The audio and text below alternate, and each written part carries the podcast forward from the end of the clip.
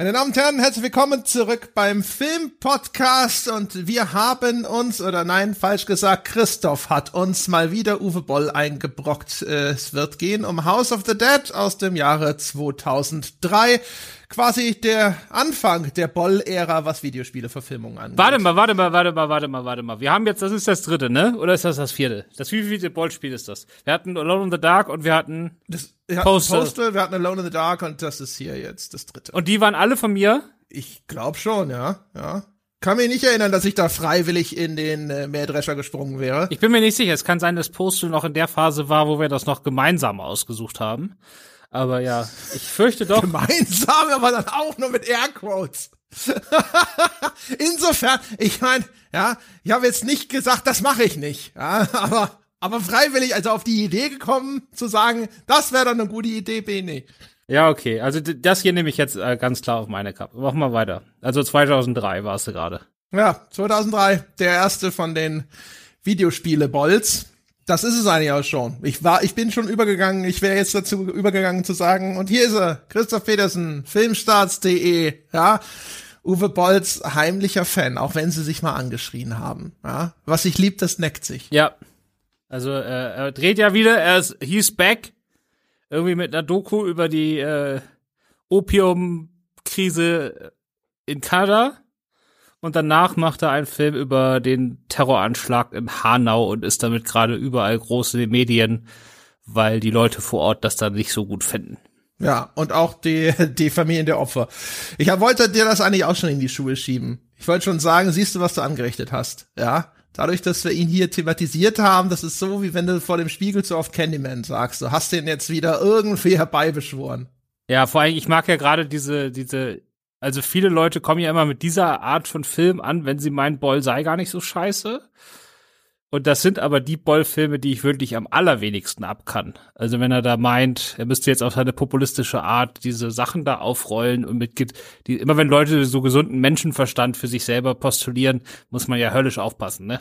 Weil jeder glaubt ja, dass er den gesunden Menschenverstand hat und dass das doch alles total, dass das alles total logisch und klar ist und man das ja nur so machen müsse. Und dann wäre ja alles gut. Und äh, vor allem bei Boll. Das Ding ist ja vor allem, also das, was ich finde, was am häufigsten genannt wird, ist ja immer seine Rampage. Ist das, glaube ich, ist das eine Trilogie geworden? Das sind auf jeden Fall mehr als einer, ne? Und also der, der erste ist der einzige davon, den ich gesehen habe und der ist tatsächlich jetzt für einen Boll-Film und wir bewegen uns aber jetzt schon mit dieser Qualifikation in einem völlig veränderten Wertungsmaßstab für einen Boll-Film erstaunlich wenig inkompetent. Aber das ist immer noch kein richtig guter Film oder sowas. Also wenn das das ist, wo, wo die Leute sozusagen, wenn das das Banner ist, das äh, vor dem Boll-Fanzug äh, vorangetragen wird, um zu sagen, er kann's doch auch, dann muss ich sagen, nee, wenn das der Gipfel ist, der, der erklommen wurde, ist das immer noch ein Hügel und kein Berg. Und das Schlimme ist ja, wenn er dann sowas wie Hanau macht, oder er hat ja auch, glaube ich, Auschwitz äh, verfilmt, er ist halt einfach äh, sowohl Charme als auch taktlos. Und das disqualifiziert ihn eben eigentlich für Themen, die Fingerspitzengefühl brauchen. Er verkauft das aber immer als seine Stärke, äh, weil er ja der große Tabubrecher sei, der sich an die Sachen rantraut, die Hollywood irgendwo immer ne, im, im Giftschränkchen lässt. Äh, das wäre theoretisch vielleicht vorstellbar, dass das korrekt ist, aber eben nicht unter dem Vorzeichen, dass dann stattdessen jemand rangelassen wird, dem einfach alles egal zu sein scheint. Ja, und es sind dann ja trotzdem einfach nur billige äh, Genre-Sachen. Also Siegburg, na klar geht das um einen realen Fall, wo jemand im Gefängnis ge gequält wurde, aber das, was halt rauskommt, ist halt nicht mehr als Torture-Porn.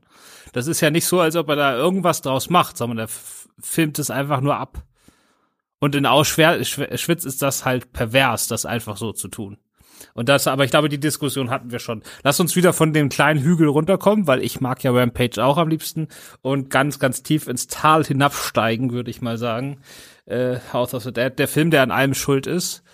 Und äh, trotzdem unten also, Man kann es ja nicht mal, nicht mal wirklich dem Film vorwerfen, sondern es sind ja eher die Medienfonds, die schuld sind. Ich glaube, das haben wir in einer vergangenen Boll-Folge ja auch schon mal erläutert, dass das so funktioniert hat, dass äh, man da Steuerabschreibungen machen konnte und äh, dass deswegen, der, sag ich mal, dieses Boll-Imperium überhaupt möglich geworden ist. Genau, der deutsche Merkel ist schuld, ne? Oder wer auch immer damals Merkel war. Ja, das ist das, ich weiß gar nicht, ich glaube sogar noch vor Merkels Zeit, aber ich bin mir nicht sicher. Ja, klar war das vor Merkel Zeit, das war Schröder.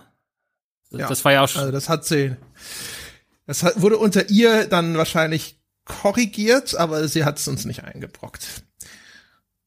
So, also House of the Dead aus dem Jahr 2003 hat ein Budget von 12 Millionen, ein Altspielergebnis weltweit von kolportierten 13 Millionen Regie. Wir wissen alle, wer Regie geführt hat. Darsteller Jürgen Prochnow und andere Leute. Es gibt da einen, das kannst du mir vielleicht sagen. Clint Howard spielt da mit, der spielt diesen irren Bootsmann. Da habe ich irgendwo gelesen, das sei eine B-Movie-Ikone. Mir sagte der überhaupt nichts. Kannst du den identifizieren? Das ist erstmal auf jeden Fall der Bruder von Ron Howard, ne? Dem äh, sehr viel beschäftigten das, Regisseur, der unter anderem die ganzen Angel, also hier Da Vinci Code und er hat bei Solo Star Wars und sowas und Apollo 13 und Schieß mich tot, diese ganzen Sachen hat ja alle ja. gemacht. Ja, er ist, er ist auch der, ist er nicht der Sprecher bei, ähm, ach Gott, wie heißt denn die, die Comedy-Serie? Arrested Development. Ja, genau. Ja, das ist, das er, ist der, der ist, das ist quasi der berühmte und Clint Howard ist quasi der, äh, ja, der, der, das, äh, also der spielt auch in dem Film seines Bruders mit, aber der ist mehr so dann nebenbei macht er halt viel so B-Movie-Quatsch. Jetzt die Filme kann ich dir nicht aufzählen, aber der ist da in dem Bereich schon ziemlich bekannt. Der macht halt überall mit. Okay. Ist es so wie so einer wie der Jason-Darsteller, den sie auf der Comic-Con dann alle erkennen und normale Menschen wissen nicht, wer er ist? Ja, oder sowas. Ja, gibt's ja, da gibt's ja eine ganze, was weiß ich, ganze Armada von diesen Schauspielern, ne? Also es gibt natürlich auch viele, also er ist natürlich im Gegensatz zu dem Jason-Schauspieler auch keiner, der da mal eine größere Rolle spielt, sondern er spielt auch in den B-Movies immer nur diese äh, Sidekick-Rollen. Man sieht ja schon so mhm. aus auch, ne? Das passt ja. Er ist nur leider nicht lustig, ne? Also zumindest nicht hier. Ja. Ja, in der Tat. Ja, also auf jeden Fall, den, den kann man anscheinend noch kennen. Ich kannte ihn nicht und dann der ganze Rest ist dann wirklich äh, Menschen unter ferner Liefen. Ja, Will Sanderson ist äh, halt einer von diesen Boll-Stammschauspielern, ne? Der hat ja dann später auch in Rampage die Hauptrolle gespielt, glaube ich. Das äh, qualifiziert ihn immer noch nicht für mehr als ein, ein Schulterzucken auf meiner Checkliste sozusagen. Ja, also der, diese ganzen Teenie-Heinis oder Tweens, Twents, die da mitmachen, die sind alle so Vielleicht haben die danach mal irgendwo in einer TV-Serie eine Rolle gespielt, aber so namenstechnisch sagen die einem nichts. Ja, davor und danach, ich habe mir das mal angeschaut auf IMDb, da sind Leute, die der der ähm, dieser Bruce Campbell für Arme, der hat halt auch mal bei einem Final Destination, ich glaube beim zweiten Teil mitgespielt und sowas. Also die die das sind jetzt nicht Leute, wo du sagst, sie haben den einen Film gemacht und sonst gar nichts, ja, aber die Namen hier an dieser Stelle vorzutragen ist halt sinnlos, weil der Wiedererkennungswert ist halt für 99 Prozent der Menschen da draußen einfach exakt null. Und das runter zu referieren, ich glaube auch alle die Schauspieler sind völlig damit einverstanden, wenn einfach vergessen wird, dass sie damit. Ja, das gilt ja auch für ihre Figuren, ne? Ich wusste ja auch während des Films nicht, wie die heißen oder wer da Wert und nee. wie drauf ist oder so. Das war mir auch egal. Du kannst ja mal raten, nee. du kannst ja mal an dieser Stelle raten. Also der Film dauert 90 Minuten und es gab genau eine einzige Idee, die ich nicht scheiße fand. okay. Und jetzt soll ich raten, was war die eine Idee, die du nicht scheiße fandest? Ja. Ist das richtig? Ja.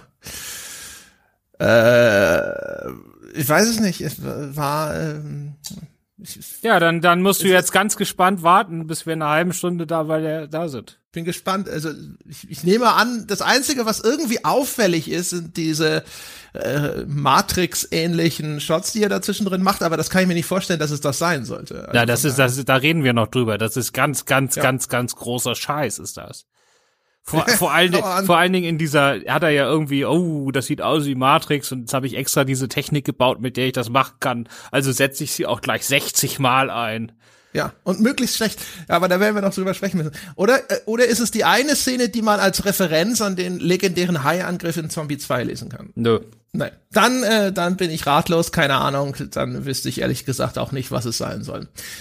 Also, äh, dann vielleicht noch mal hier ganz kurz zu den Grundlagen, bevor wir dann auf die Besprechung eingehen. House of the Dead, das ist ein Spiel, das noch nicht mal irrsinnig bekannt ist, dass da verfilmt wurde.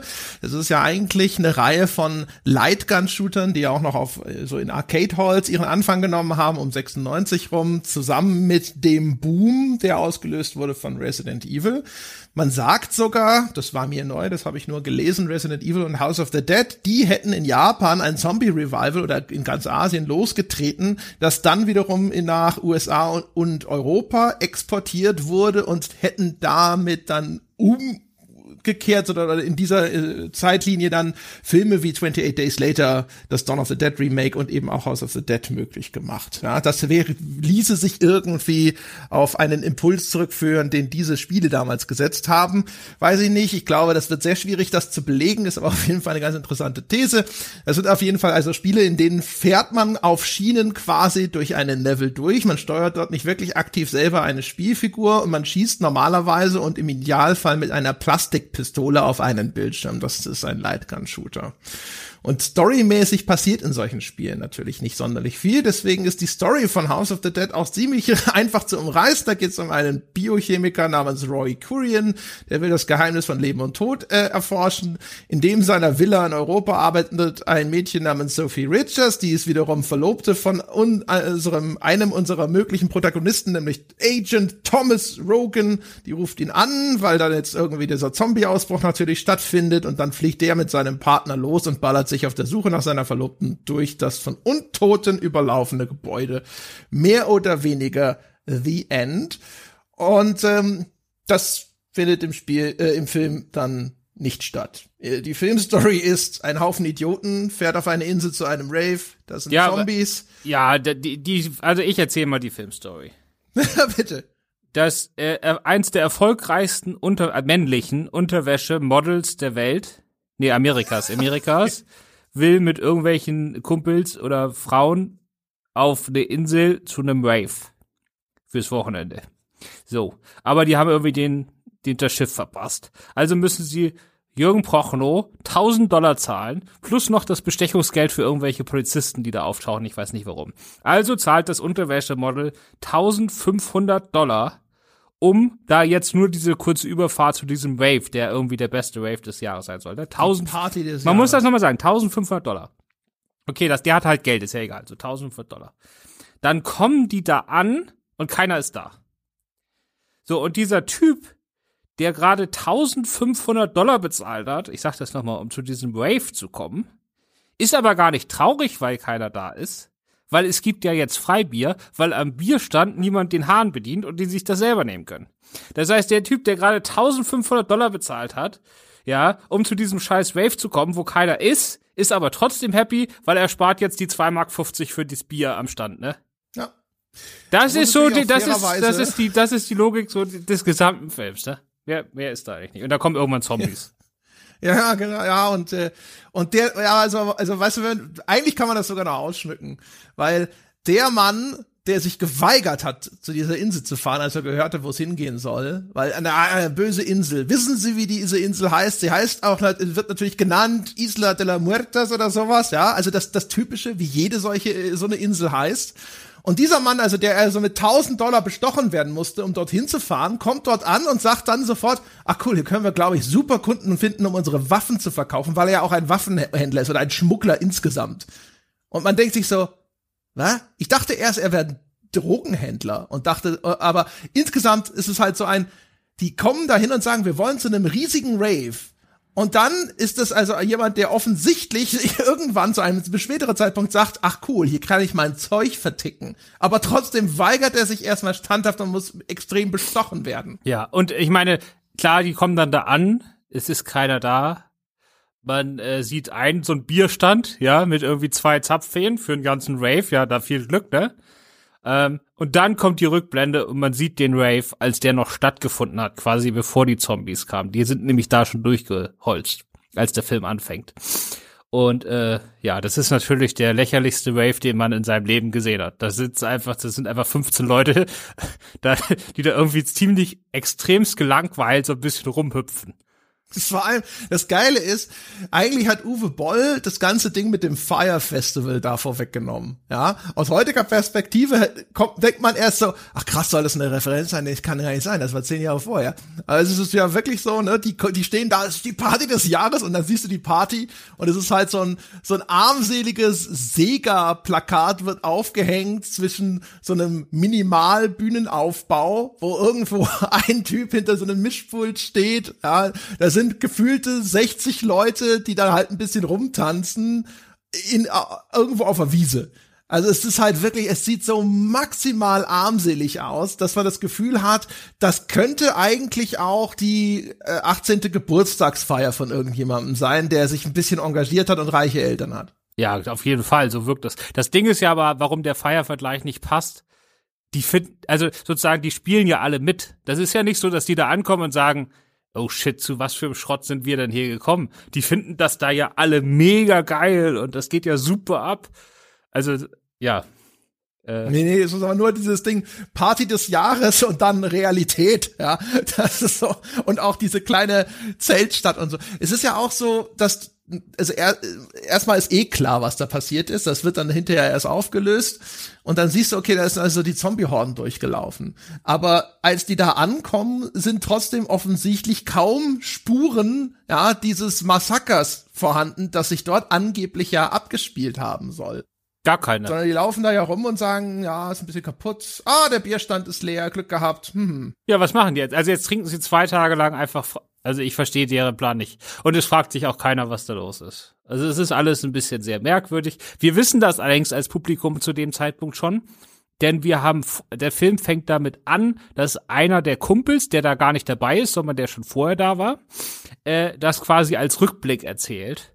Äh, mit so einem ganz, ganz ernsthaften, tiefen Film-Noir-Off-Kommentar, der aber ganz, ganz, ganz, ganz lächerliche Sachen sagt. Und äh, irgendwie über, oh, hier ist alles tot und Verwüstung und wären wir doch nie gekommen und all so ein Käse. Und dann sieht man irgendwie die, diese Leute dann, die da bei dem Boot ankommen und da jetzt rüberfahren wollen und wir wissen schon, okay, die fahren da nur in ihr Verderben und dann wird auch immer, werden die immer so in schwarz-weißen Zeitlupen gezeigt, wie bei so einer ganz billigen True Crime Dokumentation im Fernsehen. Und das ist halt einfach von Anfang an lächerlich, ne? Also er tut gar nicht erst. Aber, und das ist doch, also so vom Eindruck her, das ist doch bestimmt quasi Redcon, oder? Das ist doch garantiert wieder so ein Fall gewesen, wo hinterher irgendjemand draufgeschaut hat und gesagt hat, Uwe, das ist alles scheiße, diese ganzen Charaktere, keine Sau weiß, wer wer ist. Und deswegen ist es immer Anfang werden diese Charaktere ja in so Freeze-Frames über den Off-Kommentar vorgestellt wo ich das Gefühl habe, das wurde doch wieder, ich glaube, wir hatten in einem, in einer anderen Besprechung von einem Bollfilm hatten wir sowas ähnliches nämlich schon mal, das wurde wieder nachträglich eingefügt, weil da ein Drehbuch verfilmt wurde, wo hinterher Leute gesagt haben, what the fuck, wer ist das? Was wollen die hier? Ich verstehe nix. Ja, das passt auf jeden Fall, ne? Weil die ganzen Kommentare, was er über die sagt, ist halt mega generisch aber es passt auch überhaupt nicht zu den Figuren. Also die verhalten sich danach überhaupt gar nicht so, wie die da. Also keine dieser Figuren verhält sich irgendwie logisch, aber auch keine der Figuren hat irgendwie. Also zumindest bei den meisten solchen Filmen, die da wenig Wert drauf legen, dann gebe ich halt jeder Figur eine Charaktereigenschaft. Ne? Der eine ist der schleimige Arsch, der andere ist der nette, weißt du. So, das eine ist die eine ist die Streberin, die andere ist die, die sich an alle Rand schmeißt. So, das ist halt auch langweilig. Aber du hast ja hier nicht mal das. Ja. Und du hast vor allem in dem Off-Kommentar, da ist einmal ein Selbstbezug des Erzählers, der dann sagt sowas, ich hab, ich versuchte mich irgendwie wie ein normaler Single zu verhalten. Und die Kamera zentriert in diesem Moment aber diesen Typen in dem schwarzen Trenchcoat, der mit seiner Kamera aggressiv die Brüste der Frau vor ihm filmt.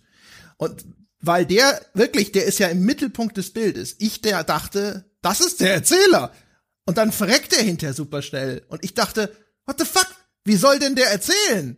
Und dann stellt sich hinterher halt raus, nein, das ist der, der Typ, der rechts am Rand dieses Bildes steht. Das soll der Erzähler sein, wo ich, wo ich dachte, nie und nimmer wurde das jemals mit dem Gedanken an einen Off-Kommentar im Hinterkopf schon so gefilmt. Das ist völliger Schwachsinn. Das wurde nachträglich, kam jemand an und sagte, wir brauchen diesen Erzähler. Ja, das siehst du ja auch daran, dass, dass du den Erzähler nie von vorne siehst, während er erzählt, sondern immer nur so eine merkwürdigen Einstellung von schräg hinten und auch nur ganz kurz was natürlich einfach daran liegt, dass man irgendwas, was man aufgenommen hat, benutzt und ihn dann einfach nur äh, kurz reinholt, um diese Sätze sagen zu lassen, weil das kannst du ja auch später machen, ne? Noch eine ganze Szene nachdrehen oder zwei, das, das kostet ja Geld, aber einfach nur zu sagen, hier, ich, also wie so eine Anrufbeantworter-Aufsage, hier, sprich noch mal die fünf Sätze ein und dann passt das schon irgendwie. So stelle ja, genau. ich mir das vor, ja. Genau, es ist all that remains is the rotten smell of death. If only they stayed back in, they would still be alive today. ja. Das ist ja, aber mein Lieblingsmal. Ich kann auch mal, wo ich gerade dabei bin. Die, die ja. Polizistin kommt, also wir haben noch nicht von der Polizistin gesprochen, aber irgendwann kommt von irgendwoher aus irgendeinem Grund eine Polizistin, ich weiß auch nicht. Ja, die, die, die verfolgen sie ja. Das ist ja, also die hauen also die zahlen Jürgen Prochnow nochmal extra Geld, damit er die anrückenden Polizisten, die sein Boot kontrollieren wollen, stehen lässt, ja. Obwohl er erkennbar Schmuggelware am Bord hat und vielleicht kein Interesse daran hat, dass die dass sein Boot durchsuchen, aber egal, dafür muss er nochmal extra bestochen werden, dann haut er halt einfach ab. Und die Polizisten verfolgen sie dann, haben auch erkennbar das schnellere Boot und es gibt sogar einen Dialog zwischen den Polizisten, die dann halt im Grunde genommen sagen so, nein, halt mal auf Abstand. Ich will ihn jetzt noch nicht festnehmen. Ja, und dann lassen die die halt erstmal an der Insel anlegen und rennen denen dann auf die Insel hinterher, wo man sich denkt so, warum solltest du das machen? Du hast das schnellere Boot. Aber wenn du, wenn du deren Boot auf See festsetzt, dann ist es doch viel besser. Da können die gar nicht weglaufen, weil die sind auf einem Boot. Wieso wartest du, bis sie angelegt haben? Das ergibt alles keinen Sinn. Auf jeden Fall deswegen sind die da. Aber diese Polizistin ist, ist eine der wenigen positiven Figuren. Also die soll schon nett sein und kompetent und so. Also das ist so die Idee, ne? Aber ihr erster Auftritt ist, sie kommt hin, schießt einem der Zombies in den Kopf und sagt, what was that thing? Also was war das für ein Ding? Die anderen sagen, das war unser Freund, our friend. Und sie, die quasi die positive Figur in diesem Film ist, sagt, not anymore. Ja, das ist unsere beste Freundin, ja. Ja, our best friend, not anymore. Ja, ja, ja genau. Was übrigens auch so ein Ding ist, also die, die, dass die da erschossen wird, ist ja auch das äh, Horror-B-Movie-Klischee vom promiskuitiven blonden Mädchen die da vorher ja auch dann äh, äh, mit ihr, ihrem Freund oder was auch immer da rummachen will, ne? deswegen ist sie auch fällig. Und äh, aber die benimmt sich vorher ehrlich gesagt ja auch total ätzend. Weißt du, die eine, die, der geht's irgendwie nicht so gut, die ist irgendwie so ein bisschen deprimiert und dann macht sie sich vor ihr mit der anderen Freundin über sie lustig. So, wann ist denn das letzte Mal, dass wir mit der Spaß hatten? und so, es ist halt voll mega ätzend. Du denkst dir so, oh, ey, das ist echt hart. Und dann hinterher so, ey, unsere beste Freundin, ah, oh, die war so gut. Sie hatte so ein goldenes Herz. Wie kann das? Das ist so schlimm. Mein absoluter Lieblingsdialog ist aber immer noch, die, sie finden irgendwann die Bösewicht, da kommen wir ja auch noch hin. Und dann sagt er, you killed us all to be immortal. Why? Was schon bescheuert genug ist, ja. ja. Und dann sagt der Bad Guy, to live forever. Ja, das habe ich mir auch aufgeschrieben. ja, das ist gut. Ja. Ich meine, es ist schon, äh, es ist sehr logisch, ne? Sehr logisch. Das wird, ich habe ja, wir haben das aufgeteilt. Ne? Du hast ja ein bisschen die Comedy-Version vielleicht geguckt, weiß ich noch gar nicht, haben wir noch nicht drüber geredet, aber hatte ich dir aufgetragen. Und ich habe ja den zweiten Teil geguckt. Da kann ich gleich auch schon mal meinen Lieblingsdialog vorwegnehmen, weil der einfach bei der Überarbeitung falsch, Muster was falsch gelaufen sind. Weil der eine sagt, I give you half a million each, äh, half a million per person. That's 500.000 dollars each. Das war, äh, weil offensichtlich war der Dialog vorher, ich gebe euch eine Million, das ist für jeden 500.000. Aber das wurde umgeschrieben und da machte das alles keinen Sinn mehr. Das ist äh, bei dieser Art von Film, ja gut, das gehört dazu. Ne? Es sind aber zumindest die kleinen Freuden, die man noch hat. Weil das ist, was vielleicht jetzt noch nicht so rübergekommen ist, während wir hier über den Film herziehen. Das ist, zumindest der erste Teil, ist keiner dieser Filme, die in ihrer Schlechtigkeit irgendeine Art von Spaß machen. Das ist das große Problem, zumindest für mich. Es ist halt einfach alles einfach unfassbar lieblos und langweilig und uninteressant. Ja, also ich sag mal jetzt im Vergleich zu manch anderem von den Boll-Filmen, äh, der, ich finde, der ist zumindest am nächsten dran für irgend so ein Ding, das für so einen Trash-Filmabend irgendwo noch in Frage kommen würde. Weil genau diese Kontrastierungen, die da drinnen sind, ja, wo der Film sich so grotesk überhebt, gerade mit dieser Charakterisierung, das ist die Rave-Party des Jahres. Und dann kommt quasi der erste Umschnitt, der diese Party zeigt. Und die Realität, die dir dort vermittelt wird, auf einmal im Vergleich zu dieser Beschreibung, ist so dermaßen armselig, dass das schon sehr viel unfreiwillige Komik birgt. Und ich finde, davon gibt's schon so einiges. Also auch zum Beispiel, es gibt eine Szene, da ist Jürgen Prochnow auf dem Boot und wird von Zombies angegriffen und er läuft da so lustlos hin. Das habe ich auch aufgeschrieben. Die weg. Das ist so geil. Das ist unfassbar. Das ist der sitzt, der läuft über sein Boot und, und der hebt gar nicht die Pistole hoch genug, um die Zombies zu treffen, weil dafür hat er offensichtlich gar nicht die Kraft für, weil er so gelangweilt ist. Er schießt immer nur irgendwo so halbwegs in die Richtung und dann die fliegen ja von alleine weg. So. Das ja, das, es gibt dann halt echt das ist ein, ein, eine wilde Schnittorgie auch von irgendwelchen Zombies, die ständig irgendwie getroffen werden und zerfetzt und sonst was. Und Jürgen Prochnow läuft darum mit einer Mine, also, weißt du, so wie wenn ich, keine Ahnung, weil ich die Wohnung feudeln soll oder sowas. Das ist echt so, da, hier noch, da noch, da ist auch noch ein bisschen, ja, da vorne noch mal, hier noch mal mit einem weißen Handschuh prüfen. Ja, was man aber auch nicht so versteht, weil er wurde ja von, von Boll öfter besetzt, oder? Oder zumindest kennen die sich. Ähm, und dass er da für ihn jetzt also wirklich derart lustlos darum macht, äh, schon überraschend. Ja, Keine Ahnung, als er am Anfang aufgetreten ist. Das Ding ist, ich habe am Anfang, äh, als der Film gestartet ist, habe ich noch gedacht so, Ach krass, das wird eine Comedy. Das wusste ich gar nicht. Ich dachte, der wäre so ein bisschen ernster gemeint gewesen, weil äh, wenn Jürgen Prochnow auftaucht, er heißt ja dann Captain Kirk, ja. Also allein das ist ja schon mal so, eine, so ein kleiner idiotischer Gag. Äh, als er das erste Mal auftaucht, er trägt so eine Kapitänsmütze. Natürlich wird denken alle sofort bei ihm an das Boot und dann kommentiert einer von diesen anderen Charakteren halt auch noch, wer ist denn der U-Boot-Kommandant da, ne? Weil er halt so aussieht sozusagen. Also da halt auch so die Anspielung da. Und als sie ihn dann, als sie dann Witze darüber machen, dass er offensichtlich Captain Kirk heißt, ja, zieht er sein Messer raus und rammt es dramatisch da irgendwie in die Nähe der Hand in die, in die Brüstung und sowas. Und es ist alles so albern und so verspielt, dass ich dachte so, ach krass, das ist, wusste gar nicht, dass der Film witzig sein soll. Aber der, der Film war Soll nicht, dann auch gar nicht. Ja, und er ist es ja auch nicht. Also die Captain Kirk-Witze, die die reißen, sind nicht witzig. Es gibt dann später noch Anspielungen, ganz, ganz direkte Anspielungen auf Romeros Klassiker, weil, also auf die Of the Dead Filme, also Day of the Dead, Dawn of the Dead, äh, was ist der dritte? Night of the Living Dead. Ähm, das heißt, ja, der, der hier heißt ja House of the Dead, das ist ja offensichtlich eine Anspielung auf Romero und das wird auch im Film aufgegriffen. Aber es ist alles vollkommen geist- und witzlos. Es wird halt einfach nur die Einspielung da in den Raum geschmissen und dann soll Fans sich freuen, dass sie das wiedererkennen. Wobei man sich nicht mal drüber freuen ja, kann, weil es also, wird ja ausgesprochen. Ja, also das eine Ding, was natürlich echt ganz, also keine Ahnung, ich vermute, das war auch komisch gemeint, ist halt, wenn da hier der, sein irrer Bootsmann kommt zu ihm und sagt, Captain, ein Sturm zieht auf. Und dann hörst du als Soundeffekt ein Donnergrollen und Jürgen Prochnow leckt so die Finger an, hält, hält sie hoch und sagt, kann sein. Das ist halt so. Das ist so geil. Diese Idiotie, weißt du? Du hast schon das Donnern im Hintergrund gehört und dann eigentlich mit so einem Ding, wo du die Windrichtung vielleicht prüfen würdest. Das ist großartig. Es freut mich ja, dass du mehr Spaß mit dem Film hattest als ich. Ich bin da ja nicht so.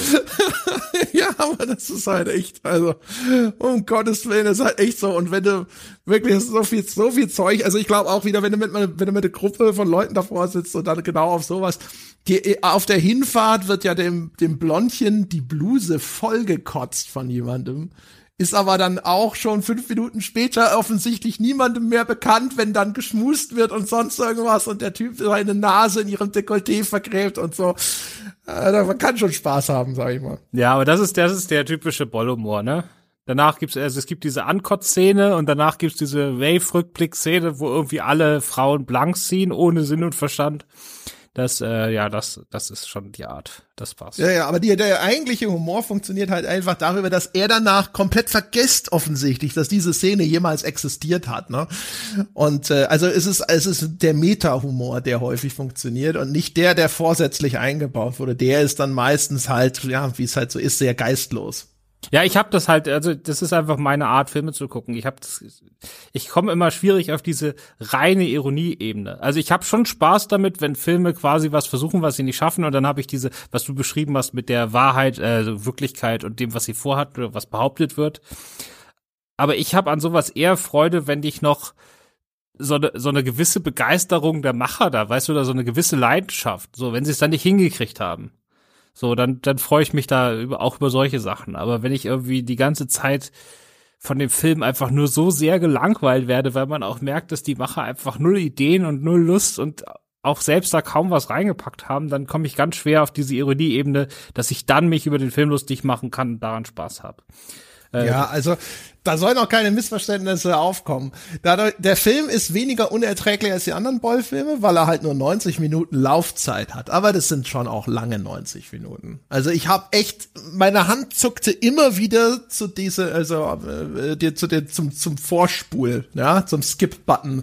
Immer gedacht so, na komm, einfach nochmal 30 Sekunden, merkt doch keiner. Es fällt doch nicht ins Gewicht, ja. Wird sich keiner beschweren, wenn du jetzt einfach mal, das musst du doch nicht gesehen haben. Es wird eh nichts passieren. Ja, das ist natürlich auch ein bisschen daran, dass die, das zweite Drittel ist ja quasi nur eine einzige Action-Szene.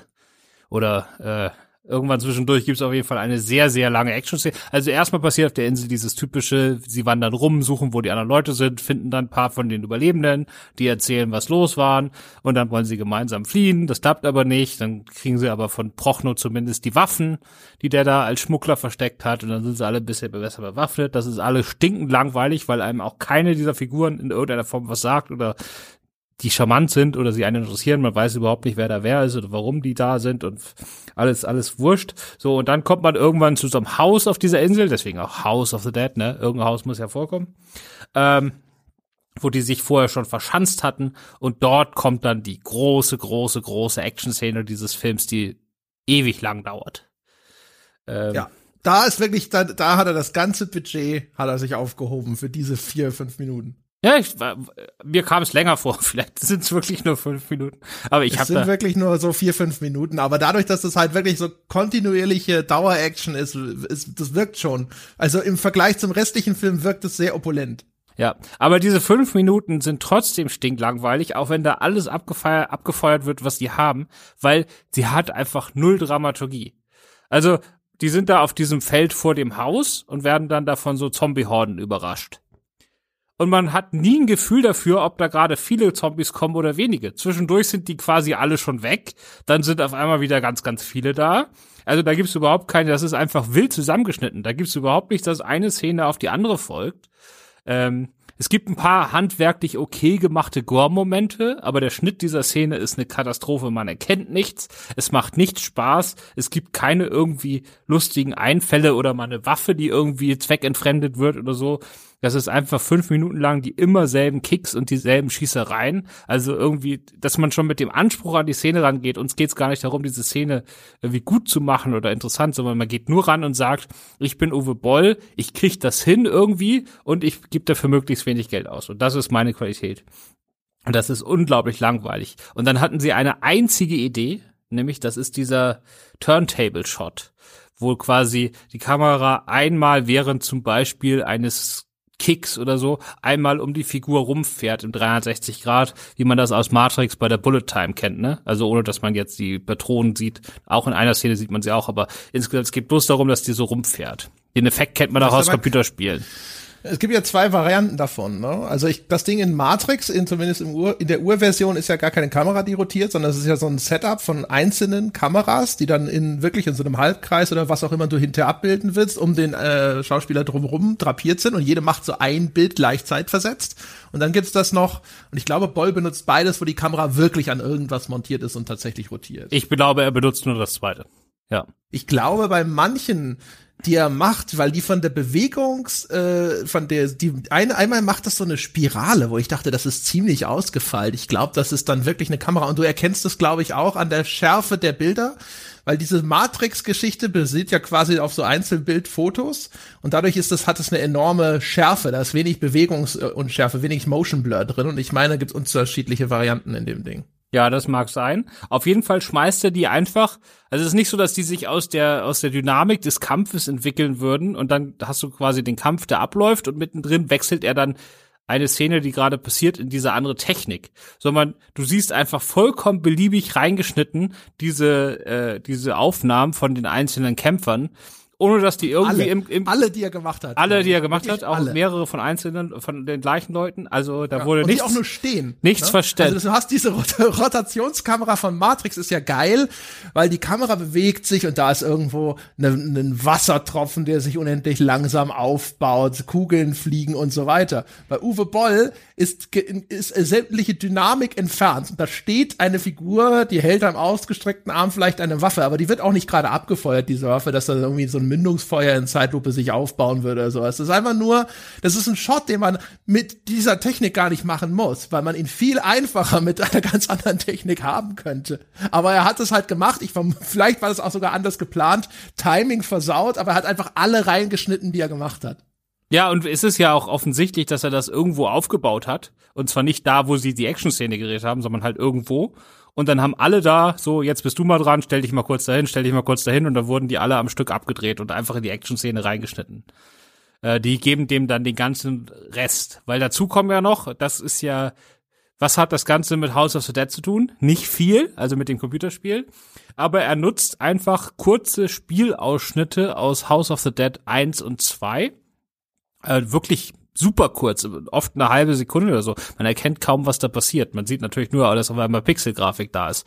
Und die schneidet er zwischendurch als so Szenentrenner rein, einfach um von einer Szene zur anderen überzuleiten. Und in dieser Action-Szene schneidet er zehn Stück oder acht Stück davon einfach rein, einfach so dazwischen. Das gibt dem den Rest. Also die, die ganze Szene ist echt eine der schlechtesten Action-Szenen, die ich jemals gesehen habe. Da hat mir nichts dran gefallen. Es war Diese einfach nur Spielszenen. So mega willkürlich vor allem. Ja, das ist ja, man Also- könnte ja denken, dass quasi, wenn da jetzt ein Kopfschuss in der Action-Szene passiert, dass er dann einen Kopfschuss aus dem Computerspiel nimmt und dann quasi sagt, hey, guck mal, wir haben das in real nachgedreht. Nö, das ist, als ob er da einfach per Zufall irgendwelche Szenen reingeschnitten hat. Ja. Also ich habe ich hab zwischendrin einmal gedacht so, hat er das wenigstens irgendwie szenisch verknüpft? Also zeigt er immer, guck mal, diese Umgebung, die, in der sie sich gerade befinden, das ist die Umgebung aus dem Spiel? Nein. Ist es der Gegnertypus? Nein. War einfach nur willkürlich zwischendrin wie äh, eine Überblende Spielszenen reingeschmissen und die, ähm, die, die Opening Credit Szene. Also das, das Ding startet ja mit irgendwie zwei Minuten irgendwas Opening Credits, vielleicht auch, um nochmal die Laufzeit ein bisschen zu polstern. Und das ist auch nur stilisierte Spielszenen, die da so im Hintergrund ablaufen, während da die Opening Credits laufen.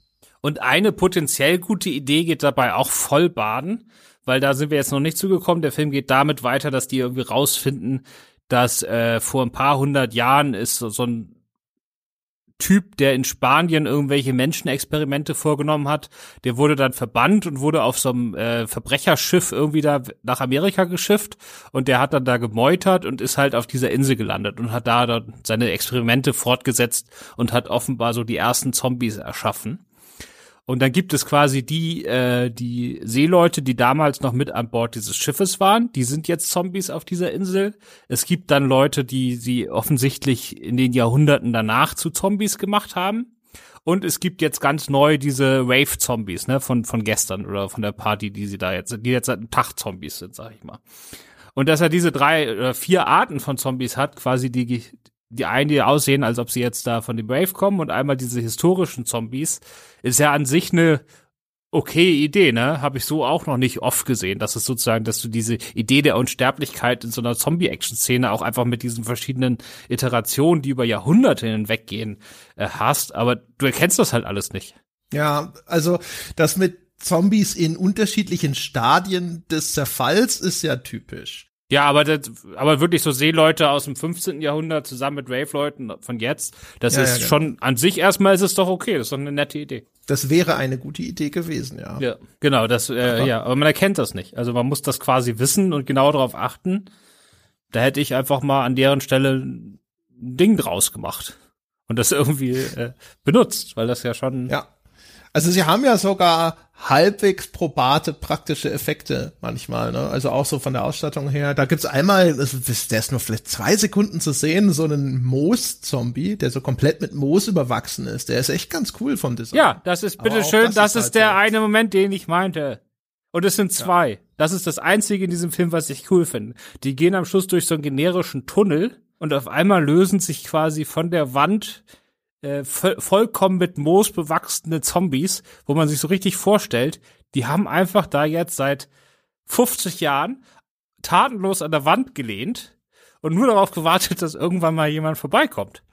Äh, was ich aber als Idee super finde. Weil was machen Zombies die ganze Zeit auf der Insel, wenn da keine Menschen sind? Haben sie ja nichts zu tun. Also lehnen sie sich mal 50 Jahre gegen eine Wand. Das fand ich als Idee gut, das fand ich optisch gut umgesetzt. Ich war in der Szene auch überrascht, dass die auf einmal da waren. Das ist der einzige Moment, den ich gelungen fand in dem gesamten Film. Moos ja, also die, wie gesagt, der Moos-Zombie, wie man merkt, den habe ich mir aufgeschrieben, weil ich den halt auch, der war auch gut umgesetzt, also wirklich gut umgesetzt. Aber wie gesagt, der war halt wirklich vielleicht, vielleicht zwei Sekunden im Bild und dann, der macht nicht mal groß was, außer halt aufstehen, das arme Ding. Ja, aber gut, man muss ja irgendwie auch mal eine positive Sache sagen. Warum nicht?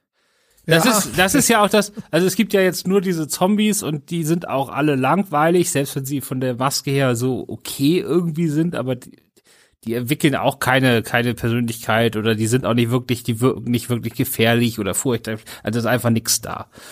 Und ich habe nee, ja da gibt's ja auch keine Regelmäßigkeiten oder sowas. Ja, ne? ist alles. Das sind sowieso, die sind, die sind super einfach zu beseitigen. Die Zombies, die kriegen teilweise ja nur so eine Tonvase auf den Kopf und dann fallen sie nach hinten um und kommen dann zwar wieder, aber es dauert voll lange. Also das sind auch, äh, weißt du, die, die wirken halt überhaupt nicht bedrohlich. Ganz häufig werden Leute von Zombies gepackt und sekundenlang siehst du nur, wie die halt ein bisschen zappeln, aber der Zombie macht nichts, ja. Der verwandelt den Elfmeter ohne Torwart nicht. Ja, das ist halt echt schade, weil ähm, der Mark Altman, das ist der Drehbuchautor von dem Film, das ist so ein, so ein Genre-Freak. Ja, der hat auch dann zum zweiten Teil auch das Drehbuch geschrieben. Und der ist da irgendwie total hinterher und so ein totaler Nerd und so. Und ähm, der hat dann auch mal erklärt, was sie alles so vorhatten, eigentlich. Also was im Skript drin war, aber was alles rausgeflogen ist, weil sie einfach dann doch kein Geld und keine Zeit dafür hatten. Also sie wollten zum Beispiel die ganzen oder mehrere der Boss-Charaktere aus dem Spiel äh, einbauen. Ich kenne die jetzt nicht, aber irgend so ein Ding, was heißt Tangbeast, also so Zungenmonster und äh, irgendwelche Flugkreaturen und irgendwelche Spinnen und äh, also wirklich so eine ganze Menge von diesen Figuren. Und äh, das hätte natürlich schon mal geholfen. Das ist alles besser als irgendwelche generischen Zombies, die nichts machen. Äh, genau, er hat auch noch angedroht, dass es noch viel mehr Hintergrundstory zu den Figuren gab. Also die brauche ich jetzt nicht unbedingt. Das seien, die wären wirklich gut gewesen. Aber was ich jetzt gemacht habe, ist, weil ich das Spiel damals ja nur in der Spielhalle in England immer gespielt habe, äh, konnte ich mich natürlich nicht mehr dran erinnern. Und ich bin mir auch ziemlich sicher, dass das nicht das erste war, sondern Teil zwei oder drei. Ich habe mir jetzt mal die ersten 10 oder 15 Minuten vom ersten Teil auf YouTube als Let's Play angeguckt. Und dann ist man ja wirklich traurig, weil ich meine, das Spiel ist nicht sonderlich gut und es hat quasi keine Story, hattest du ja schon gesagt. Aber alleine in den ersten drei Minuten von dem Let's Play gab es äh, Hunde mit Zombie-Hunde mit Flügeln, die quasi wie so Engel runtergeflogen kommen. Es gab Zombie-Frösche, die irgendwie aus dem Teich entgegengesprungen kamen und noch jede Menge anderen, so voll, so, irgend so ein komisches Golem-Wesen und so. Die Zombies sind ja quasi die Massenware, aber das Spiel ist relativ großzügig, was, äh, was andere Kreaturen angeht. Also alleine auf dem Weg vom Eingangstor von diesem äh, Schloss oder was weiß ich, was er da im ersten Teil macht oder von dieser Forschungsstation bis zum Haupteingang gibt es, glaube ich, sieben oder acht verschiedene Kreaturen. Das ist nicht so, dass das Spiel sagt, hier sind erstmal 95% Zombies und ab und zu kommt man Endgegner, sondern das Spiel schmeißt dir die ganze Zeit unfassbar abwechslungsreiche Gegner entgegen, dafür, dass du immer nur die ganze Zeit da mit deiner Pistole stehst und nichts anderes machst, als da irgendwie auf den Knopf zu drücken. Äh, fand ich, fand ich super. Und wenn ich nur ein paar davon in dem Film gesehen hätte, hätte ich schon deutlich mehr Spaß gehabt. Ja, man muss auch dazu sagen, also wenn du jetzt sagst, es ist kein gutes Spiel, es ist ein sehr simplistisches Spiel, in seiner Zeit, gerade wenn man das zu zweit an diesem Arcade-Automaten gespielt hat, also wenn du halt die Hardware für so Lightgun-Shooter ist die Hardware extrem wichtig, die darf man nicht irgendwie, wenn es denn mal passiert, irgendwie mit einem Gamepad spielen, sondern musst du halt wirklich mit deiner Plastikknarre vor so einem Bildschirm stehen. Das macht sehr, sehr viel Spaß. Das ist schon eigentlich ziemlich cool. Ähm, und wie du schon sagst, die Varianz ist dort höher.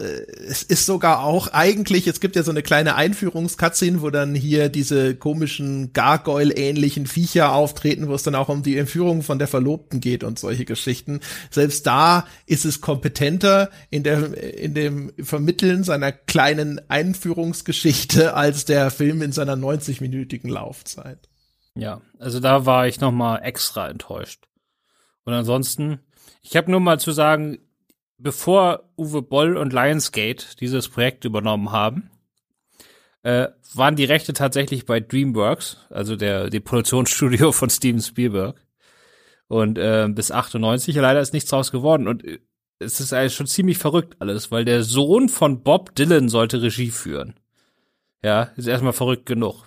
So, und dann war die Story, war, dass das in einer Kleinstadt spielt. Ich weiß nicht, ob das irgendwas mit dem Spiel zu tun hat, ich glaube es nicht. Aber die Story war, die Zombies sind irgendwie die beliebtesten Kids in der Schule, warum auch immer.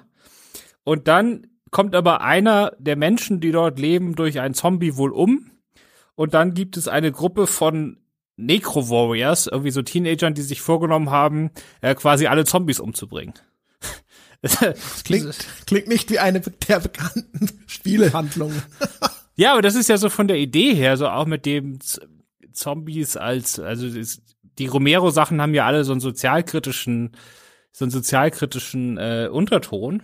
Und das hier ist ja von der Idee her, dass man sagt, okay, die Zombies sind eigentlich integriert, aber dann kommt ein so ein Vorfall und dann werden sie quasi in Sippenhaft genommen und alle umgebracht. Das ist ja, das haben wir ja leider in der wahren Gesellschaft auch so ähnlich gerade äh, was weiß ich, lass es die asiatischen Leute in Amerika sein gerade oder sowas. Also da hätte, da wär, steckt ja was drin, ne? Also ich hätte den trotzdem lieber geguckt, auch wenn das auch ziemlich bescheuert klingt. Aber ich hätte alles lieber geguckt. Ja. Ja, das ist, das ist vor allem das wahre Fazit. Am Ende sagte ich hätte alles lieber geguckt. Ja, wobei das stimmt ja nicht. Ich finde, ich finde auch, dass das von den drei Boy-Filmen ist, die wir gesehen haben, der wenigstens schrecklich ist. Ja, aber das liegt halt auch echt daran, vor allem, dass er einfach deutlich kürzer ist und es gibt übrigens, hast du das, das mitbekommen? Ganz am Schluss gibt es einen Reveal in dem Film. Ja, sicher habe ich das mitbekommen, aber der, der wird ja gleich retconnt. Weil der Held, also der, der eine, der irgendwie überlebt, der Typ, der das in der Rückblende erzählt, von dem wird am Schluss ja. der Nachname verraten. Und das ist wohl, ja. das habe ich gleich gegoogelt, weil so wie er seinen Nachnamen sagt, weiß man, oh, das ist jetzt irgendwie wichtig. Aber ich wusste natürlich nicht, wer das ist. Ich habe das gegoogelt und da du es wahrscheinlich ohne googeln weißt, solltest du es auch erzählen, weil du es dir verdient hast. Ja, ich habe es ja vor eingangs eigentlich sogar schon gesagt, beziehungsweise die Leute wissen aber nicht, wie diese Figur im Film heißt. Die wird die ganze Zeit nämlich nur Rudy genannt und dann sagt er am Schluss seinen wahren, seinen vollen Namen und dann ist er nämlich der Rud äh, Rudolf Kurian und jetzt ist, habe ich ja am Anfang äh, gesagt, es ging eigentlich in den Spielen um einen verrückten Biochemiker namens Roy Kurian, aber da wird jetzt die Verbindung so, oh, ey, der, der Held ist der Böse aus den Spielen. Also wir haben hier vielleicht nur den Prolog sozusagen gesehen. Und jetzt wäre die Erwartung in einer möglichen Fortsetzung, da erfahren wir jetzt, wie er sich wandelt zu dem bösen Wissenschaftler aus dem Spielen. Das scheint aber nicht der Fall zu sein. Ja, Spoiler, nein. also so ich erzähle nachher noch ein bisschen was zum zweiten Teil, den hast du ja nicht gesehen. Ähm, aber nee. das mache ich kurz und knapp. Aber da kommt der vor, also der Korean und das ist mit Sicherheit nicht die Figur aus dem ersten Teil. Okay. Ist es der, äh, nicht mal der gleiche Schauspieler wahrscheinlich? Nee, das ist hier, äh, wie heißt er denn? Ich hab, oh, ich hab mir das nicht aufgeschrieben. Das ist der Captain Spaulding. Der Captain wer? Captain Spaulding. Spaulding. Ich guck das kurz nach. Das ist äh, okay. äh, aus den, aus den hier, äh, House of Thousand Corpses und äh, dem, dieser Killer-Clown. Ach. Ach, okay, ja. Ja. Der ist ja, aber die, nur. Das sind auch Filme, die ich lieber vergesse. Nö, die mag ich. Aber ja. Also House of Thousand Corpses ging zur Hälfte und dann, was war denn der andere mit dem verrückten Clown? Der hat auch äh, hier, Rob Zombie hat ja noch so ein Ding gemacht. Dann. Nee, es hat drei Teile, aber im dritten Teil ist er nur kurz, weil er dann gestorben ist. Oder mhm. gar nicht mehr. Ja, so ist das. Der heißt The Take. Das ist natürlich wirklich eine B-Movie-Legende. Ja. Aber gut, aber da kommen wir später zu. Wir können ja noch mal, wo waren wir jetzt gerade? Wir könnten noch mal. Eigentlich waren wir so gut wie am Ende. Wir können noch zwei Takte sagen zu dieser Funny Version. Ja, das wollte ich das. Ja, sag mal was zur Funny Version. Ich habe das jetzt einfach also, nur nachgelesen. Du hast ja vielleicht mal reingeguckt oder doch nicht? Ich habe da aber auch nur kurz reingeguckt. Ja, also du hast ja gestern irgendwas gesagt, dann auch noch so von wegen jetzt, aber wenigstens mal kurz, so 15 Minuten, habe ich sofort gesagt, alles klar. nicht mehr als 15 und vielleicht lässt er einem 10 ja auch noch durchgehen. Also es hat offensichtlich, der, also meine Erwartungshaltung war folgende. Ich habe gedacht, aha, der Uwe Boll, der Fuchs, der hat hinterher auch erkannt, dass sein Film eigentlich eine hätte eine Komödie sein sollen und hat's gemacht wie bei den Bud Spencer und Terence Hill Filmen und hat die ganze Synchro nochmal neu gemacht. Stellt sie sich raus, nein, der Uwe Boll, ja, ist nämlich ein sparsamer, schlauer Fuchs und das hat er nämlich nicht gemacht, sondern er hat irgendwas zusammengekleistert, indem er Sprechblasen, ja, also dass er, indem er das Bild anhält und Sprechblasen, die er wahrscheinlich, so meine Vermutung von Twitter geklaut hat, in den Film einfügt, die gerade irgendwie ironisch Szenen kommentieren.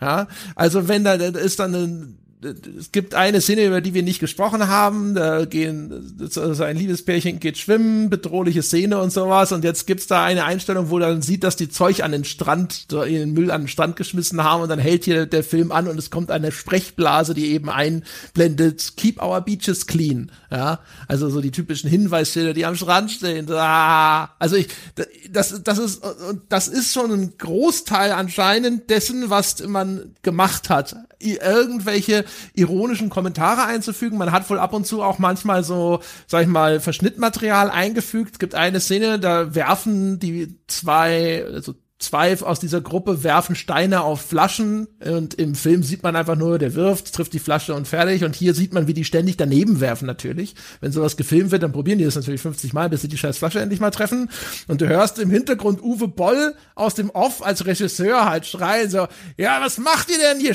ihr werft ja wie Mädchen, ihr Flaschen. Ja, so. Also alle, das alles in seinem äh, stark akzentbehafteten Englisch.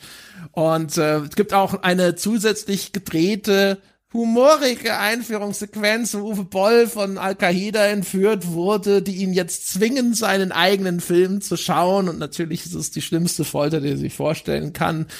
Da ist sie, die Bollsche Selbstironie, die ihn zu einem solch charmanten Rabauken gemacht hat. Ja, aber dieses mit seiner äh, Frauenfeindlichkeit, was man dann auch gerade bei dem Kommentar gesehen hat, das ist natürlich dann auch in den, in den in den Sprechblasen, ich habe mir auch einige davon angeguckt, die Hälfte davon scheint ja zu sein, dass bei jeder Frau, die ins Bild kommt, äh, in der Sprechphrase die Frage gestellt wird, ob die Brüste echt sind oder nicht. Ja, da gibt's also auch vor allem bei all den Szenen, wo er ja offensichtlich gesagt hat, so, ähm, äh, jetzt aber mal oben ohne bitte äh, es gibt auch eine Sprechblase, die dann halt irgendwie ulkig so ein kommunistisches Tattoo äh, kommentiert. So, oh, sie ist, sie ist ein Kommi, so nach dem, ja. Und der Gag ist halt vor allem natürlich, das ist also eine, ein, ein Bild, in dem man nackte Brüste sieht, ja. Und ja, der Autor dieser Sprechblase hat auf das komische äh, Hammer- und Sichel-Tattoo geachtet.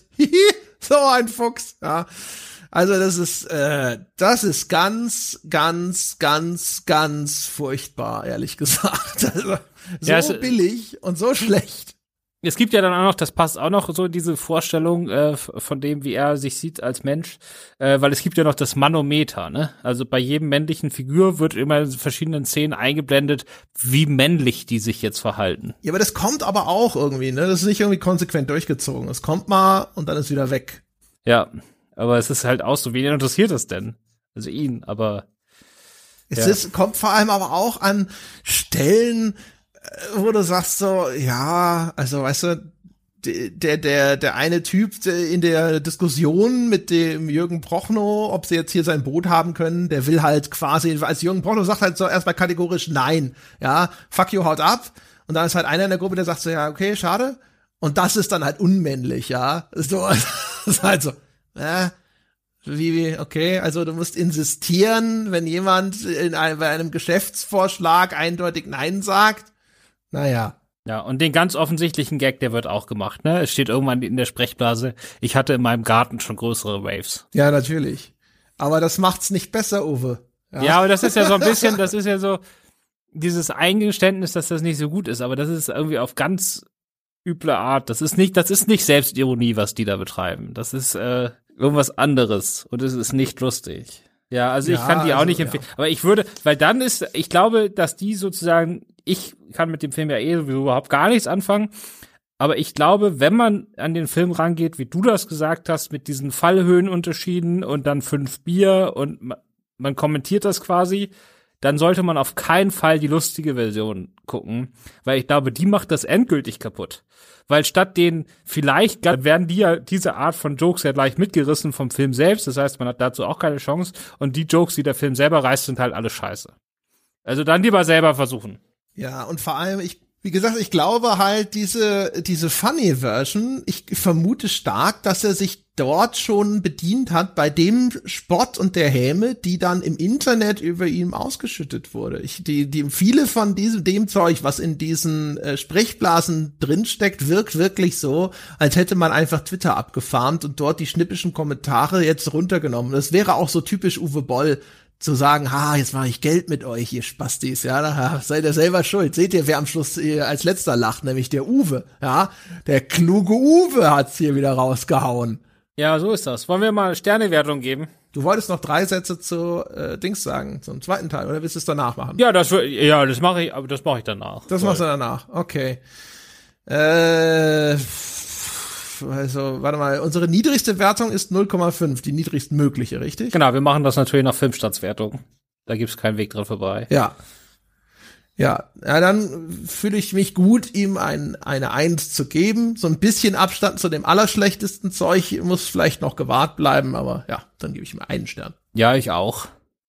Ich weiß nicht genau warum, aber ich bin auch eher bei einem, weil das ist auch alles, es hat mich einfach unfassbar gelangweilt, aber es hat mich nicht so aufgeregt wie andere Boll-Filme. Ja, und es ist also nicht so quälend langweilig. Ich finde dann hinterher, wenn er dann äh, anfängt, Fahrt aufzunehmen, das ist dann zwar alles immer noch nicht gut, aber das hat dann halt irgendwo, dann passiert wenigstens ein bisschen was und einige von den praktischen Effekten sind ganz nett und so und ja, und wie gesagt, er ist halt manchmal auch wirklich so schön strunzdumm, dass er dann irgendwo ein bisschen amüsant sein kann. Aber er ist halt einfach unterm Strich immer noch ein Scheißfilm, ein richtiger Scheißfilm und er ist auch wirklich quälend anzuschauen. Es war also, ich habe deswegen auch diese Funny Version, habe ich deswegen nur reingespickt, weil ich eigentlich gedacht habe, Alter, ich schaue diese Scheiße nicht nochmal. Vor allem nicht in so kurzer Folge. Ja, ja, das, da habe ich dich ja auch nicht zu gezwungen. Ich habe ja nur gesagt äh, 15. Also du hast ja nochmal drei Euro bezahlen müssen für die Funny Version auf Amazon, ja, ja. aber äh, ja, das musste jetzt sein. Und wir haben ja schon gesagt, es geht ja, es geht ja an einen guten Zweck, ne? Uwe Boll Geld zu geben, ist ja eine gute Sache.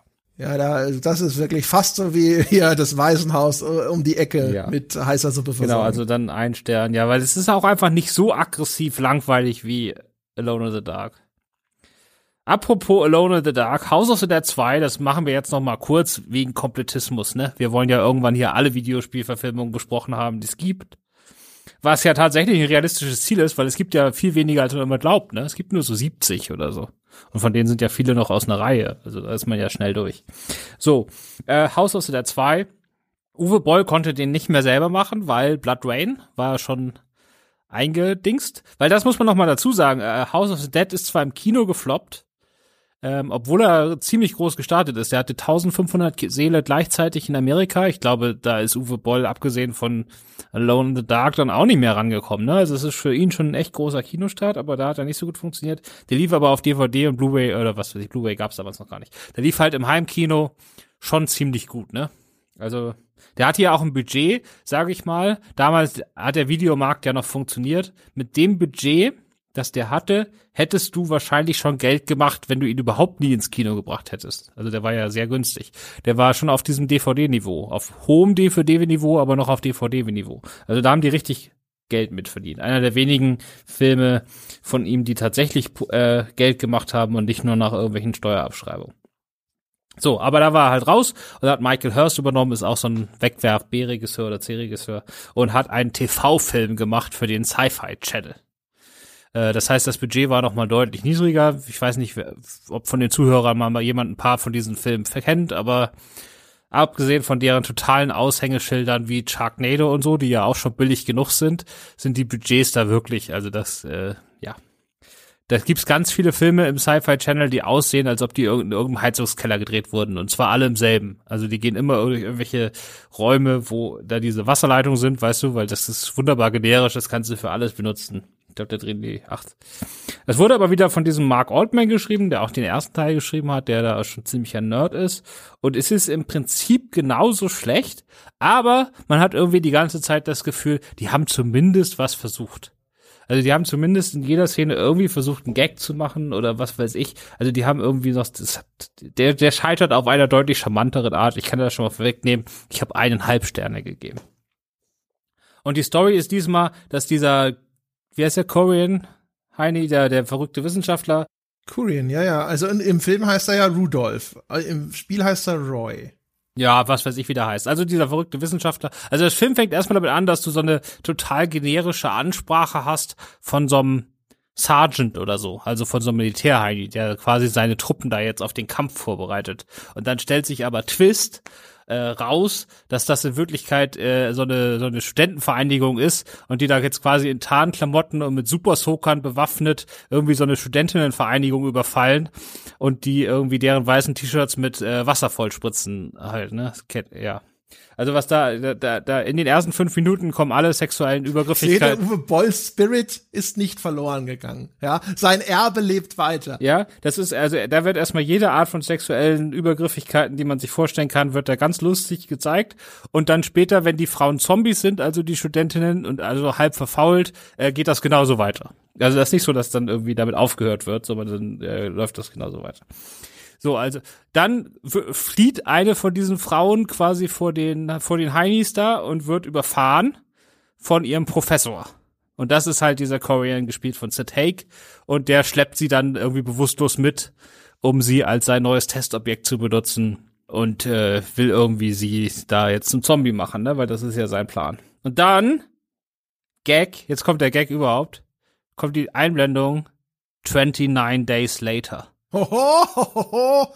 Ich verstehe diese Referenz, deswegen ist es witzig. Also es ist dann 29 Tage später und irgendwie in diesen 29 Tagen gab es halt irgendwie so eine weltweite Zombie-Pandemie und es gibt dann so eine Einheit, äh, so eine medizinische Sondereinheit, die das irgendwie jetzt den Ausbruch finden soll, weil die brauchen quasi einen von der ersten Generation Zombies, um so ein Gegengift oder so einen Impfstoff herzustellen. Und dann gibt's halt so einen, so einen Einsatz, wo jetzt quasi ein paar von diesen Wissenschaftlern zusammen mit so einer Spezialeinheit des Militärs auf persönlichem Auftrag des Präsidenten jetzt diese ähm, diese Universität da infiltrieren sollen. Und äh, sie haben aber nur irgendwie zwei Stunden, weil dann wird der ganze Bereich da per Bomb also per Luftangriff platt gemacht. Sie haben aber nicht mal ein Funkgerät, um irgendwie zu sagen, wir sind noch hier oder so. Also warum das alles nicht mehr funktioniert, das wird nie erklärt. Und es sind auch wirklich dämlichsten Soldaten ever. Also da gibt's einen Typen, der kommt in den Raum rein von der Bibliothek und dann sitzt da so ein Mädchen und liest ein Buch. Oder nee, das ist so ein Typ und liest ein Buch und äh, hat Kopfhörer auf und er stellt seine Waffe weg und geht halt hin, um, um ihn irgendwie anzuticken oder aufzuwecken oder was auch immer. Und man weiß natürlich, das ist ein Zombie, ne? Er dreht sich dann um und greift ihn an, so Kampf. Der, der gewinnt der Soldat. Aber und im nächsten Raum steht wieder so ein Mädchen mit dem Rücken zu ihm. Er stellt wieder seine Waffe weg, geht wieder hin, die dreht sich um, ist wieder ein Zombie. und das ist nämlich so dreimal oder so. Dann, äh, ja, und äh, ja, so geht das dann ab. Es ist alles sehr, sehr äh, generisch. Also sobald die dann da vor Ort sind, ist es wirklich, der Einsatz macht keinen Sinn. Da stürmen halt immer irgendwelche Leute aus dem Cast irgendwelche Räume und dann sind da entweder Zombies drin oder nicht. Das ist alles ziemlich generisch, aber es ist auf jeden Fall alles deutlich besser. Also man hat irgendwie das Gefühl, das ist immer noch genauso sexistisch, das ist immer noch genauso okay. inkompetent von der von der Action und so im zweiten Teil gerade, aber irgendwie hat man trotzdem das Gefühl, dass sie sich gerade bei den Dialogen und so, da natürlich verpufft zwei Drittel der ganzen Pointen. Aber man hat zumindest immer das Gefühl, die haben da was versucht. Und deswegen ist der schon mal auf deutlich. Also da scheint mir noch mehr dieser Mark Altman, Drehbuchautor durch, der im zweiten Teil wirklich so seine Nerd-Fantasie ausgelebt hat. Das fällt mir deutlich einfacher zu akzeptieren als dieser mega langweilige erste Film. Also ich würde jedem, der irgendwie sagt, ich brauche so einen Abschalt-Dämlichkeitsfilm für einen Bierabend, House of the Dead 2 ist dafür deutlich besser geeignet als der erste Teil. Und das ist auch so die allgemeine Meinung. Also ich habe mal online nachgeguckt bei so, bei so, sowohl bei Kritiken als auch bei Fanstimmen. Ich habe keine gefunden, in dem nicht der Satz drin stand, ja, das ist natürlich das Scheiße, aber es ist zumindest besser als der erste Film. Ach ja, na dann, dann äh, würde ich sagen, haben wir auch hier wieder pflichtschuldig, ja, haben wir wieder einen von der Liste gestrichen. Das heißt, ich bin dran. Ja, du bist dran. Jetzt ist die Frage, wir hatten da mal drüber gesprochen, aber ich weiß immer noch nicht ganz genau. Ich, ich hätte, wir hatten drüber gesprochen, ob wir über Monster Hunter sprechen, aber wir waren uns nicht sicher, ist der bis dahin zu haben. Weißt du aus dem Kopf, ob der bis zum Veröffentlichung unserer nächsten Folge zu haben sein wird? Das äh, kommt drauf an. Also man kann den natürlich einfach bei iTunes USA gucken. Äh, aber das ist so halb legal. Dem, äh, das ist komplett, es ist komplett legal, aber ich will da auch, also ich würde schon auf den deutschen Verleih Rücksicht nehmen und sagen, wir machen das dann, wenn er hier auch kommt. Also ich finde es auch irgendwie ein bisschen doof, dass jetzt also ein Podcast das ein halbes Jahr bevor der hier kommt zu machen. Ich würde das dann schon im Umfeld des Staates machen wollen. Aber wir können gerne so sagen, okay, das ist deine erste Wahl. Ähm, und die machen wir, wenn es möglich ist. Und dann verrätst du jetzt aber schon, was dein Plan B ist. Das fände ich, könnten wir eigentlich gut so machen, oder? Ja, das können wir gerne so machen. Also mein Plan B mit einem leichten Vorbehalt, weil ich muss noch gucken, wo ich den herkriege, aber zur Not werde ich da schon irgendwo eine, eine hoffentlich billige DVD auftreiben. Also ist die Wing Commander Verfilmung von Chris Roberts. Dafür wird es Zeit. Es wird, glaube ich, auch ganz, ganz schlimm sein, aber ja, war vielleicht auch unterhaltsam. Ja, da spielen zumindest ein paar Leute mit. Das ist ja so genau meine Zeit. Ich habe den damals nicht geguckt, weil warum sollte man den gucken? Aber ähm, so Freddie Prince Jr. und so, das waren schon Leute, die ich damals erstaunlich äh, gerne gesehen habe. Diese ganze Gruppe. Spielt da nicht auch Matthew Lillard mit? Ja, ich äh, glaube ja. So Hel Held meiner Kindheit. Scream ist einer meiner absoluten Lieblingsfilme. Also das ist äh, zumindest aus so einem Nostalgie-Ding habe ich, weil den habe ich House of the Dead kannte ich jetzt schon. Ne? Den habe also hab ich damals gesehen, habe ich jetzt noch mal geguckt. Aber den kenne ich jetzt nicht und das ist wäre tatsächlich so ein Nostalgie-Trip, auf den ich fast Bock hätte. Ja, das habe ich mir auch gedacht. Wir haben natürlich noch den dritten Film offen wo wir auch sehen müssen, wie das passiert, aber wir wollten ja auch über den Mortal Kombat reden, wenn wir den bekommen. Da steht ja auch zeitnah an. Den neuen. Weil über die alten haben wir ja schon gesprochen, aber der neue, wie gesagt, die Trailer, ich habe schon Bock drauf, deswegen. Ja, ich bin auch gespannt. Also der, der Trailer war zumindest nicht so, dass man alle Hoffnung gleich aufgeben müsste. Und wir gucken mal, vielleicht wird der ja auch irgendwie über Sky Ticket oder sowas hinterher rausgeblasen, dann wird es ja ganz, ganz einfach mit dem Bezug. Das müssen wir abwarten. Aber dann ist das jetzt erstmal, also wenn der Mortal Kombat jetzt irgendwie zufällig da rausplatzen würde irgendwo, das, dann kann man auch immer umplanen. Aber dann ist die Ansage ist jetzt erstmal Wing Commander. Dann, äh, meine Damen und Herren, soll es das gewesen sein. Wenn Sie den Christoph weiter hören möchten, dann hören Sie doch rein in Leinwandliebe. Das ist nämlich der Filmstarts-Podcast, in dem der Christoph ebenfalls zu hören ist. Und ansonsten, wenn Sie hier den Filmpodcast treu bleiben wollen, dann freuen wir uns einfach darauf, dass Sie wieder einschalten bei der nächsten Folge. Genau, und wenn ihr The Pod hören wollt, also den Podcast von André, ähm, da kann ich empfehlen, gerade was so die Leidensfähigkeit angeht, äh, ich höre gerade mit großer Begeisterung und ich muss ganz ehrlich zugeben, ich hatte am Anfang gedacht, das wird doof. Äh, aber ich höre gerade mit großer Begeisterung das Let's Play von André und Dom von Dark Souls wo ich mir gedacht habe, warum sollte man so ein Actionspiel, in dem es kaum eine Story gibt, irgendwie als als Hörspiel Let's Play machen? Aber es macht halt einfach Spaß, Leute leiden zu hören. Und äh, gerade Dom hat da jetzt äh, eine Menge mitgemacht, die letzten Folgen. Und äh, aus irgendeinem Grund macht mir das deutlich mehr Spaß als House of the Dead. Ja, ich hoffe, äh, sie werden weiterhin so viele Probleme haben wie bisher durch das Spiel zu kommen. Und äh, ich werde alle weiteren Folgen einschalten. Es sei denn, ihr kommt irgendwann zu leicht durch. Also wenn ihr irgendwann den Bogen raus habt, dann schalte ich, glaube ich, ab. dann toi toi toi, ja, dass, dass, dass wir uns weiter irgendwie äh, vorsätzlich ins Knie schießen in dem Spiel. So. Dann, vielen Dank dafür. In diesem Sinne, meine Damen und Herren, vielen Dank fürs Zuhören da draußen. Bis zum nächsten Mal. Ciao.